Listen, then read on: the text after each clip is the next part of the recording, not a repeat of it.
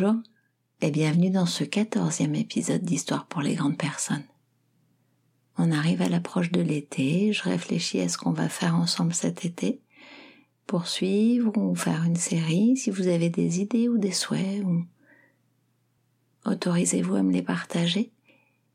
Aujourd'hui, si vous avez écouté l'épisode 13, vous avez dû commencer à réfléchir ou peut-être juste euh, vous assurer que vous étiez au clair avec cette histoire des gros cailloux et de ce qui était essentiel et peut-être d'autres choses.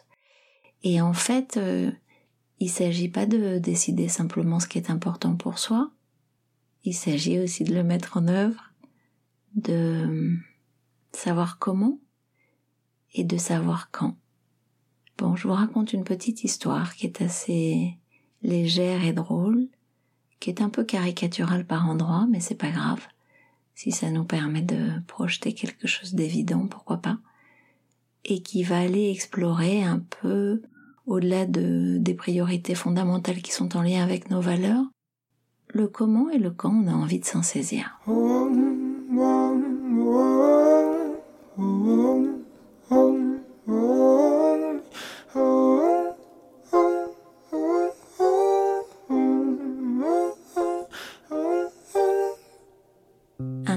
Banquier et également investisseur, américain de surcroît, se promène au bord de l'eau, dans un petit village de la côte mexicaine. Il regarde un bateau de pêche qui rentre au port avec plusieurs thons. L'Américain complimente le pêcheur pour la qualité de sa pêche et lui demande combien de temps il lui a fallu pour capturer les thons. Pas très longtemps, répond le pêcheur. Mais alors, pourquoi n'êtes-vous pas resté en mer plus longtemps? Pour attraper plus de thon demande le banquier.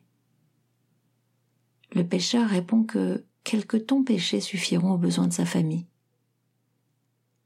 L'Américain demande alors Mais mais que faites-vous le reste du temps?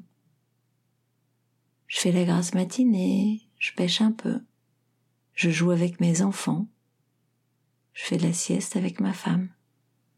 Le soir, je vais au village, j'y rencontre mes amis, je partage avec eux du vin et nous jouons ensemble de la guitare.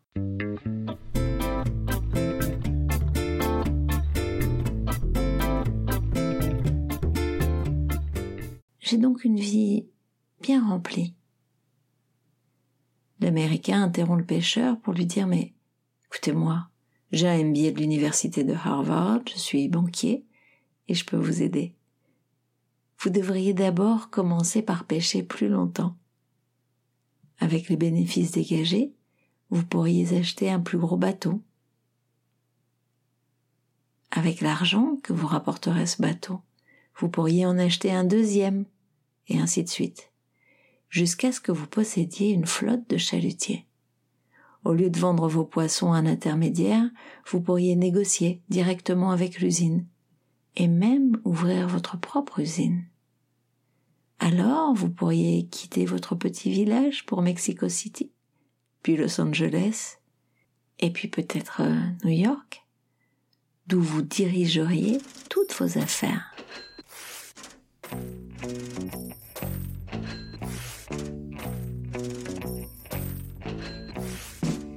Le pêcheur mexicain reste stoïque et questionne le banquier. Combien de temps cela me prendrait-il? Oh, environ quinze à vingt ans. Et après? demande le pêcheur américain. Après, c'est là que ça devient intéressant, répond l'américain.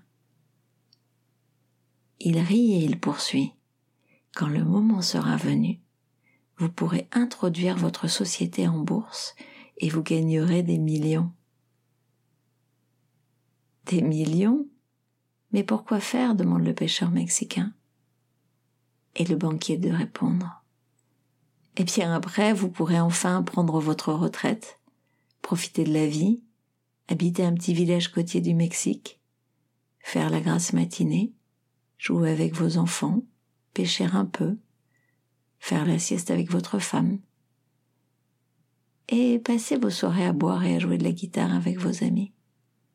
Il est où le bonheur? Il est où? Il est où? Il est où le bonheur? Il est où? Il est où? Ça pourrait sembler basique. Et pourtant, après quoi? Derrière quoi courons-nous? Et pour produire quoi et quand? Je vous remercie d'avoir écouté ce quatorzième épisode d'Histoire pour les grandes personnes. Je me réjouis de vous retrouver probablement dans 15 jours. Est-il utile que je vous partage de vous abonner euh, sur Spotify, Google Podcast, Apple Podcast? En fait, il suffit juste de demander à être notifié. Merci et à bientôt.